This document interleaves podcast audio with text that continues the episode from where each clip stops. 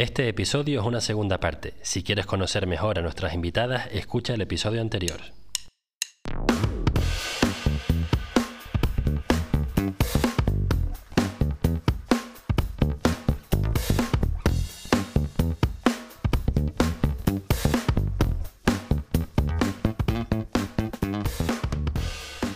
Doy la bienvenida al podcast de Buscalifers. Hola, soy Alejandro Gómez, un buscavidas internacional, aspirante a emprendedor y practicante de desarrollo personal. Buscalifers es un podcast dedicado a aquellas personas que decidieron emigrar para buscarse la vida o para quien se esté planteando hacerlo. Los episodios tienen forma de conversaciones entre Buscalifers o también pueden ser monólogos míos acerca de temas que me interesan, como por ejemplo finanzas personales, progreso profesional, proyectos emprendedores, etc. Si te interesa saber cómo se vive en otras ciudades, la situación socioeconómica en otros países o crecer personalmente, este podcast está hecho para ti. Y como los Buscalifers nos ayudamos entre nosotros, la conversación está abierta para todo aquel que quiera contribuir. Te animo a que comentes en las fotos o vídeos que subo en Instagram. La descripción de la publicación abre en el hilo del tema de conversación.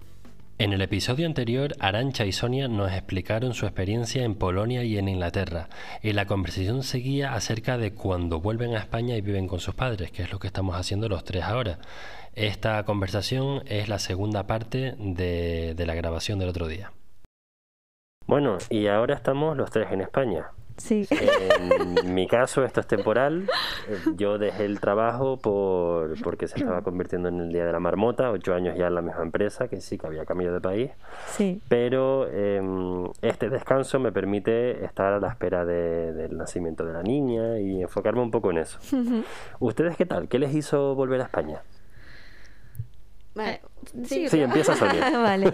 vale, en mi caso fue, eh, bueno, porque yo, eso, por el tema del Brexit sobre todo, era como que no me sentía tan bienvenida o para por lo menos quedarme durante un largo tiempo, porque obviamente las condiciones con el Brexit de antes y después del Brexit y tal cambian bastante en función de la cantidad de años que lleves eh, trabajando en Londres. Entonces tengo casos de amigas que llevan a lo mejor 5 o 6 años allí y es una situación completamente diferente a llevar solo cotizando un, un tiempo.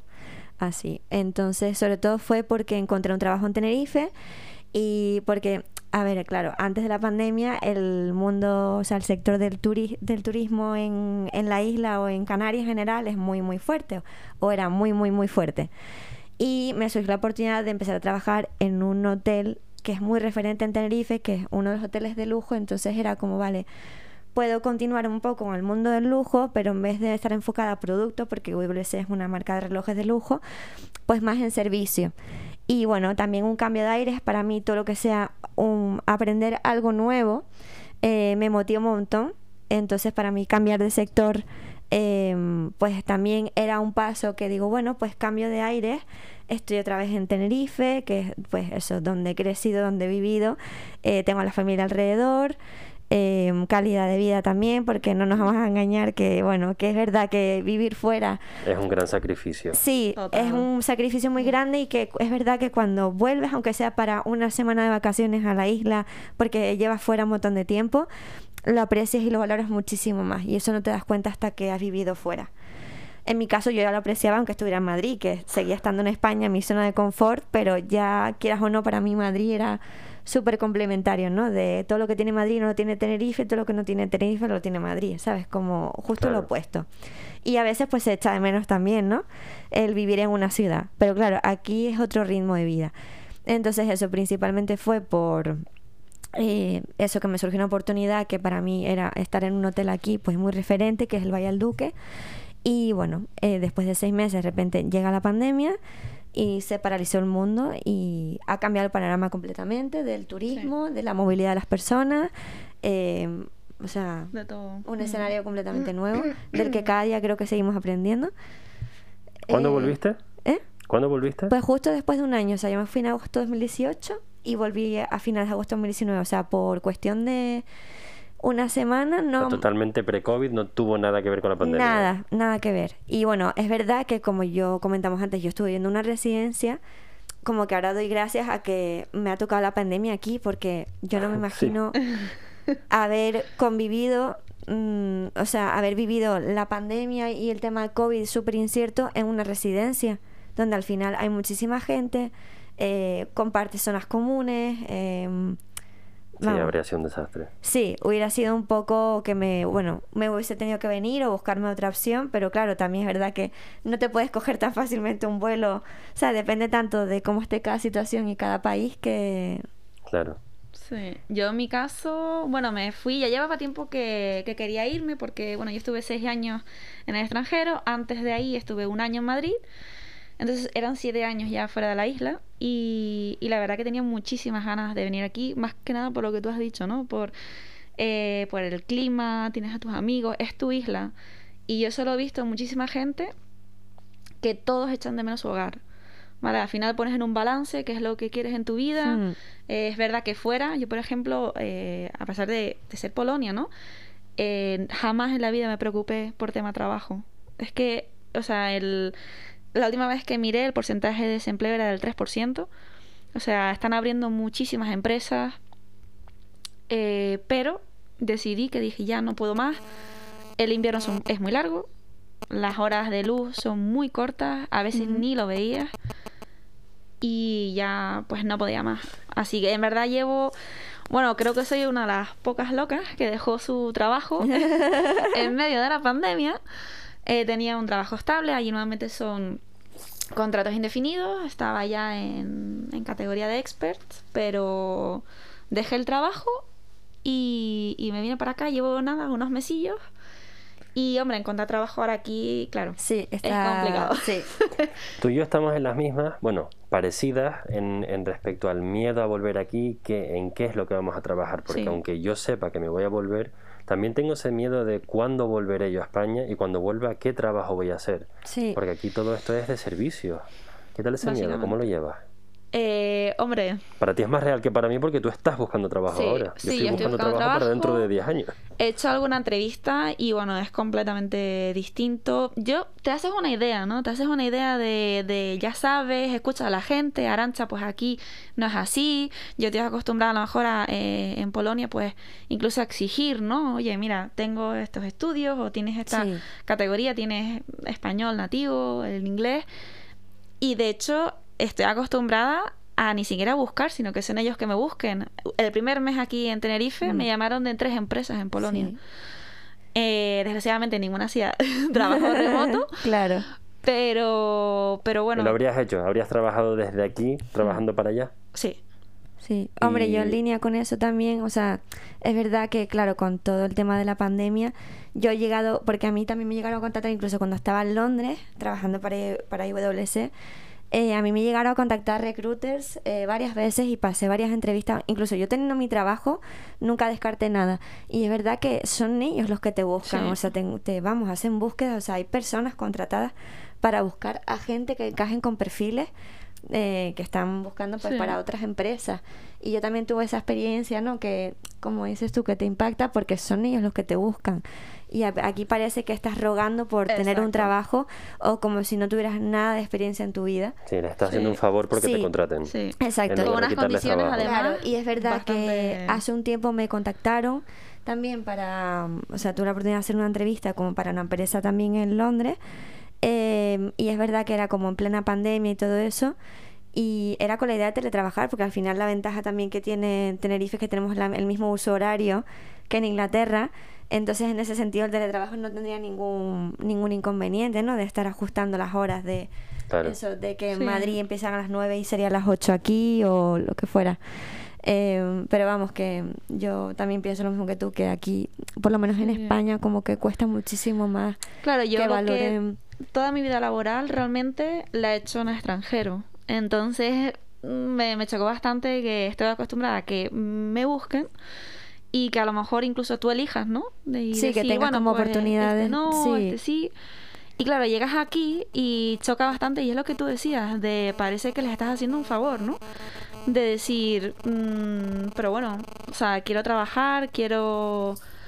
Eh, no sé, y parece que aquí como que le estás perdonando la vida a alguien o... No sé, es algo extraño. Yo, si me te lo dicen, ¿no? Que que aquí pues las cosas son distintas también, ya no, no solo por el hecho de encontrar trabajo en sí, sino las condiciones que, Sí. que quizás veo que no solo una empresa tiene, sino que son varias. Y eso a mí es de lo que más me choca, porque en Polonia la verdad es que las condiciones son súper buenas, en general. ¿Pero crees que sí. es algo cultural o legal? Buena pregunta. Eh, hay ciertas cosas, eh, creo que un poco va también una cosa con la otra, es decir, por ponerte un ejemplo, eh, lo que hablábamos antes de la conciliación familiar, ¿vale? En Polonia, ya sabes, Ale, que te lo he comentado más de una vez, allí, por ejemplo, eh, cuando las mujeres se quedan embarazadas, tienes seis meses eh, de baja por maternidad al 100% de tu salario o puedes elegir un año al 80%, Ya. ¿vale? Entonces, claro, sí. eso ya te dice cómo la sociedad, o sea, qué tan importante es, porque aquí en España eran cuatro meses, ahora creo que lo han cambiado. Ya son más que en Países Bajos, ¿eh? Lo sé, me lo has dicho, sí. En Países Bajos es un mes antes y tres meses después. No, no. Mm. En Polonia, además, de hecho, desde que la mujer hacia los tres meses te encuentras baja al médico, la coges la baja y te puedes pegar dos años sin trabajar, ¿eh? Y el pre, antes de que nazca el niño, es 100% tu salario. O sea, no te quitan nada. Ya. ¿Vale? Y eso, que es una cosa, pero hay varias, ves la diferencia entre, eh, por ejemplo, este país con España, ¿no? Y quizás, no sé tanto, quizás Madrid, quizás Canarias es un poco distinto a la península también. Sí. Aquí están acostumbrados a que quizás eh, uno, aunque sepa que valga, dice, es que si no acepto ese trabajo, ¿cuál voy a aceptar? Y al final Sí. te Y rebajas si un no lo poco. acepto yo, hay otros tres en la Claro. cola. Sí. Y si entonces dices, contra, necesito un trabajo sí o sí, y al final pues cedes. Sí. Eso es un problema, Mm. pero a la vez, ¿qué hago? ¿Me quedo sin dinero? Sí. Sin trabajar, A mí sin lo- nada. yo lo que capté sobre todo cuando, claro, porque yo estaba, cuando estaba en Londres, antes de venirme y tal, claro, estaba un poco como, ¿qué hago? ¿Me quedo en Londres? ¿No me quedo en Londres? Con el Brexit, ¿sabes? La situación un poco como, bueno, pues ver, ver qué hago con mi vida o me busco algo en Madrid, o sea, yo estaba un poco como abierta a todo. Pero es verdad que me di cuenta que, por lo menos al, ser, al hacer búsquedas de trabajo, de ofertas de trabajo que hubiese aquí en la isla, al final como que en todas las ofertas te piden, o sea, para un puesto determinado, que hayas hecho y desarrollado ese puesto exactamente igual, al menos Sí. uno o dos años antes. O sea, no valoran que tú vengas de otro sector, que puedas aportar algo de ese sector. Y lo digo también por entrevistas que ya he hecho, porque bueno, pues al final también de haber hecho un montón de entrevistas diferentes, de pues por los momentos de mi vida, cuando estaba en Madrid no sabía si me iba a Londres, cuando estaba en Londres no sabía si me venía aquí. Em, creo que es algo que capté bastante, que eso, buscas, buscas trabajo, buscas trabajo, pero si no tienes exactamente lo que ellos piden, línea por línea, letra por letra, como que no, ya te descartan. O te descartan incluso por dónde vivas. O sea, que es algo que me parece alucinante. Eh, en Londres puedes tardar a veces una hora en metro si vives a las afueras porque vives más barato y no te van a descartar porque tú vivas a una hora del trabajo. Sin el embargo, aquí, en eh, sin embargo, aquí eh, vas a trabajar en un hotel del sur o te ofrecen un trabajo en el sur y te preguntan si vives en Santa Cruz o si vives en el norte. Porque ya con eso como que dan por hecho que no te vas a quedar mucho tiempo en la empresa o que es un freno para ellos. eh, o sea, es como juzgar y sesgar en Sí. función de unas características. O en una entrevista te preguntan eh, cuánto estás dispuesto a ganar. Y no es cuánto, cuánto estoy dispuesto a ganar o qué es lo cual, qué es lo que yo pretendo en base a mis experiencias. Es realmente que yo encaje en ese perfil. O sea, lo importante es que yo encaje en ese perfil y que sea adecuada mi experiencia o que pueda aportarle cosas a la empresa y a ellos a mí, que sea un intercambio. O sea, que no tiene que ser vienes del hotel de enfrente, has hecho el mismo trabajo. O sea, es ir más allá. Sí. En cuestión de salario, por ejemplo, en, en Polonia, la verdad es que se, se negociaba bastante. Mm. Eh, había unas diferencias brutales de salario. Por mi mismo puesto de trabajo, yo sé que, mm, que mis compañeras eh, cobraban muchísimo menos. Muchísimo Porque tú menos. habías negociado. Claro. Mm. Yo, yo sabía y sabía Mm. lo que el valor que le aportaba a la empresa. Claro. Sabía que también, obviamente, juegas ¿no? con la carta del ser nativo Sí. que es importante porque en esta última empresa, en el resto no tanto, pero en esta empresa trabajaba para el mercado español y es importante tener a, un, a un nativo, Sí. que en realidad hay más españoles allí. Pero igualmente yo me siento con la confianza de decir, no, mira, yo valgo esto. O sea, si no lo quieres tú, me voy a otra. Sí, pero yo creo que eso es Puedes algo elegir. que... Aquí no. Sí, yo creo que eso es algo que el, el tema de la negociación del salario o... Porque ya no solo estamos hablando que esté bien remunerado porque te vas a ganar esto, sino que existen otras otras partes, pues variables o un bonus por objetivo o a lo mejor no es eso, sino bueno, pues a lo mejor te pagan el transporte o te ayudan con las comidas diarias, o sea, ya no es solo Claro, que claro. sea solo dinero, sino que hay también como retribución en especie con otras con otras cosas. Sí. Em, y sin embargo, aquí como que se basa todo en eso, o sea, en esto es lo máximo que puedes ganar y no, no hay Sí. pie, o sea, no te dan pie a, a entrar a una negociación. Sin embargo, también sé por, por amigas mías eso, que han trabajado en Londres y tal, que eso, si tú crees que vales eh, X, eso lo negocias o, o al final un poco la a empresa... acuerdo. Sí, Sí. Yo creo que. o sea, que no tiene todo- por qué ser que, que ganes tú o que gane la empresa, sino que haya un equilibrio. Claro. Exacto. O sea, no es que uno vaya a ganar más que el otro, sino que... Lo bueno Que que, yo también justo. veo allí es que a lo mejor ellos eh, no ven tanto lo que puedes hacer de hoy a mañana, sino lo que tú vas a aportar a la empresa, o sea, tú- las actividades que tú tienes sí. y tal. eh, lo que puedes aportar y dicen, esta persona, ya sea la experiencia, ya sea los estudios, pero además en una entrevista o en dos, ¿no? Depende Sí. de cuántas hagas, pueden ver las aptitudes y decir, necesito a esta persona. Vale, y eso aquí no veo que suceda. Aquí importa, pues a lo mejor un poco más. Suena mal, pero no tira un poco, pues, eh, de un amigo o del amigo del amigo, ¿no? Y, y es eso, el salario es el que es y da exactamente igual todo. Sí, No- no te ofrecen más. las horas tampoco, ni... ¿Sabes? sí. Y por ejemplo, algo súper bueno de allí, que, que yo lo veo como algo normal, pero que, que no lo es. eh, allí no solo te, te miraban si trabajabas horas extras y se preocupaban de, oye, no puedes trabajar más porque no se puede. Vete a casa. Eh, teníamos ayudas, teníamos seguro privado. Ya para mí era algo que no me puedes dar menos que esto, ¿no? No me puedes. Tenía seguro privado, teníamos eh, una tarjeta que era de, que esto me encanta, que es para el gimnasio, que yo pagaba, por ejemplo, 20 euros y podía ir a todos los gimnasios del país, ni siquiera de la ciudad en la que yo estaba, sino a todo el país. Teníamos, por ejemplo, Servicios parecidos a esos también los hay en Países Bajos. sí, Bueno, yo creo que es algo... no lo sé, pero antes sí. Y teníamos, por ejemplo, una mesa de ping-pong, eh, teníamos una mesa de futbolín, y eso teníamos puzzles. La empresa como eh, teníamos eh, en Thomson Reuters, por ejemplo, tenía una, una mesa, una silla de masajes, ¿vale? Un sillón de masajes. Es que es como otra... Sí, otra mentalidad, hacer Sí. que el empleado se sienta súper Sí. cómodo. Esos momentos que decías ¿no? tú de desconexión del trabajo. Sí, ahí. íbamos a la, al Claro. futbolín y ahí, pues la verdad que echabas toda la, la ansiedad, a lo mejor, o el estrés Sí. que tenías en ese momento y podías continuar. Teniendo todo esto en cuenta, ¿cómo creen que, que es el futuro? ¿Volverán a salir de España o se quedan ya aquí? Mm, yo creo que habiendo salido fuera nunca descartas volver a, o sea, volver a irte porque como que ya te ves capaz de que diste el paso una vez, aunque fuera una situación personal determinada y tal, ya no hay miedo porque ya has cruzado esa frontera. Entonces, ya bien, sabiendo que fuiste capaz una vez, eh, no creo que Yo, bueno, desde luego que lo que es el miedo, yo todo eso lo tengo más que, más que perdido. Sí. eh, porque, bueno, fueron, te digo, seis años, fueron dos ciudades distintas. Eh, siempre he estado sola, no he tenido ni ningún amigo de aquí, ni ningún familiar, ninguna pareja. Siempre he sido yo. No descarto 100% el irme fuera, pero desde luego que sé que quiero estar aquí y que quiero formar mi vida aquí y que mm, quiero currármelo aquí. Eso estaría ya el salir fuera como última opción. Ahora, de hecho, gracias a, entre comillas, bueno, gracias a- en realidad a la pandemia, están habiendo muchísimos más trabajos remotos. Sí, eso claro, también. en el trabajo remoto hay como dos tipos, ¿vale? Por lo menos en Polonia lo diferencian remoto dentro del mismo país, es decir, pues estar en el norte y el trabajo en el sur, Sí. O eh, Eh, fuera, viviendo fuera. de países distintos, porque bueno, hay un tema de impuestos, etcétera.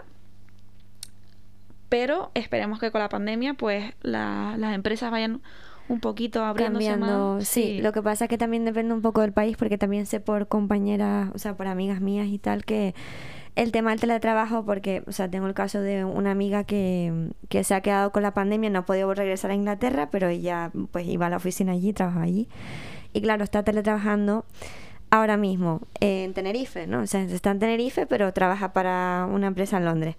¿Qué pasa? Que fiscalmente también hay problemas porque en principio una persona que teletrabaja fuera del país no puede estar, creo que son más de tres meses, teletrabajando fuera.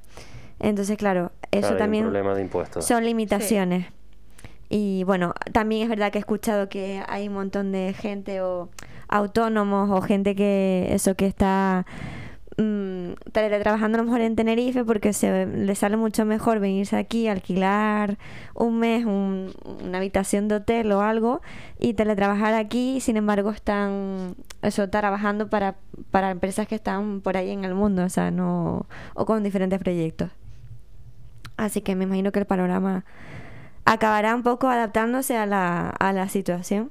O sea que ahora mismo no hay planes de salir, pero está la puerta abierta por Totalmente. Bueno, pues ya se nos está acabando el tiempo y al final de los episodios me gusta hacer dos preguntas para abrir la mente. ¿Por quién empiezo? Vamos a hacer una pregunta distinta a cada una. Vale, Venga. Vamos a empezar por Sonia, venga. vale. ¿Tú qué harías con un millón de euros? Irme de viaje. Lo quemarías. O sea, no todo, pero sí que diría, venga, bueno, a lo mejor ahora con la pandemia no, Sí. no es tan fácil, pero sí, viajar, o sea, tengo, tengo la suerte de que en los últimos años he podido viajar cada año a algún sitio diferente, que creo que también es algo que enriquece y de lo que aprendes, porque bueno, es otra forma, o sea, obviamente no es como vivir a un país, irte y estar el día a día con la rutina, pero bueno, conoces otras culturas, otros idiomas. em, Que el mundo es muy grande. Exacto. quedarse en un solo sitio. Entonces, la verdad que me encanta viajar eh, por Pero la pandemia. Con eso te vas a gastar como mucho de lujo 100.000 euros. Sí, como mucho, ¿Qué haces con, lo- mucho. con el resto? Con el resto. Mm, no sé, o sea, la verdad que es una pregunta un poco difícil. Por eso no te la di antes, para que no te la preparas. claro. em, no sé, ir viendo, pero vamos, que disfrutar el momento sobre todo, porque aunque tengas un montón de dinero, sabes, al final es vivir plenamente el presente y es que no sabes lo que te va a pasar, así que, ¿sabes? Eso no te quita que dejes de vivir cosas o hacer cosas porque no va a ser eterno, ¿sabes? Vale. Arancha, Sí, nena. Dime. ¿qué harías si no tuvieras que trabajar? Adiós. Te tenías preparada ya la del millón, ¿verdad? Si no tuviera que trabajar, o sea, no se me permitiría hacer ningún tipo de trabajo. Lo que tú quieras. No te hace Si falta no- el dinero. Buah, madre mía. Si no me hiciera falta el dinero, eh, me vienen dos cosas a la cabeza, ¿vale? Una es viajar. Es decir, entiendo que tengo todo el dinero que quisiera. Vamos a tocar madera. Eh, si eso llegara a suceder, me gustaría muchísimo viajar. Y me gustaría muchísimo crear eh, proyectos de cooperación. Eso es algo que... ¿Tienes alguno en mente? Eh, bueno, siempre me viene a la cabeza el que hice de, en el posgrado, ¿vale? Que fue pues uno de alfabetización, eh, los niños de la India, que hay un... eh, bueno, eh, allí pues hay unos que se llaman los intocables, ¿vale? Que ni siquiera se les considera como... Sí, por la casta, ¿no? Sí. Y, y bueno, y el mío fue de eso. Por ejemplo, de intentar alfabetizarlos. Es bastante complicado. Tienes que hablar con eh, locales, pues internacionales. el- ellos tienen un- es su, es su tradición. Para ellos lo ven normal. ¿Vale? Viven con eso. No solo ellos, sino Lo tienen asumido. lo tienen asumido, ¿vale? Incluso los padres, a veces, pues es complicado decirle, oye, tu hijo se tiene que alfabetizar. No, no, necesito que trabaje. Y ellos no lo ven como, bueno, es que no, tiene que estudiar. Entonces es un cambio de mentalidad que habría que crear. Pero para mí, si yo no tuviera que trabajar, yo creo que haría esas dos cosas. Ayudar a la gente. Mm, Viajar por el mundo porque me encanta y realizar este tipo de proyectos porque creo que, no sé, me, sí, es la- las dos primeras cosas que... Mm, Vale. Pues nada, muchas gracias por compartir y por estar con nosotros en el podcast Sí, hoy. sido un placer. Muchas gracias. gracias a ti por contar con nosotras. Hasta luego. Gracias por escuchar este episodio de Busca Lifers. Si has llegado hasta aquí, quiero conocerte. Mándame un mensaje directo en Instagram a arroba buscalifers para que podamos hablar. Si quieres escuchar más episodios como este y contribuir al éxito del podcast, por favor, déjame un comentario y una valoración en la plataforma que uses para escuchar y esto ayuda a que gente como tú nos encuentre y nos dé una oportunidad. Si quieres también puedes incluir tu cuenta de Instagram y así te contactaré directamente para darte las gracias o incluso te lo diré en público. Nos volvemos a encontrar la semana que viene si no me convierto en padre antes y tengo el tiempo, pero con suerte lo conseguiremos. Venga, un abrazo.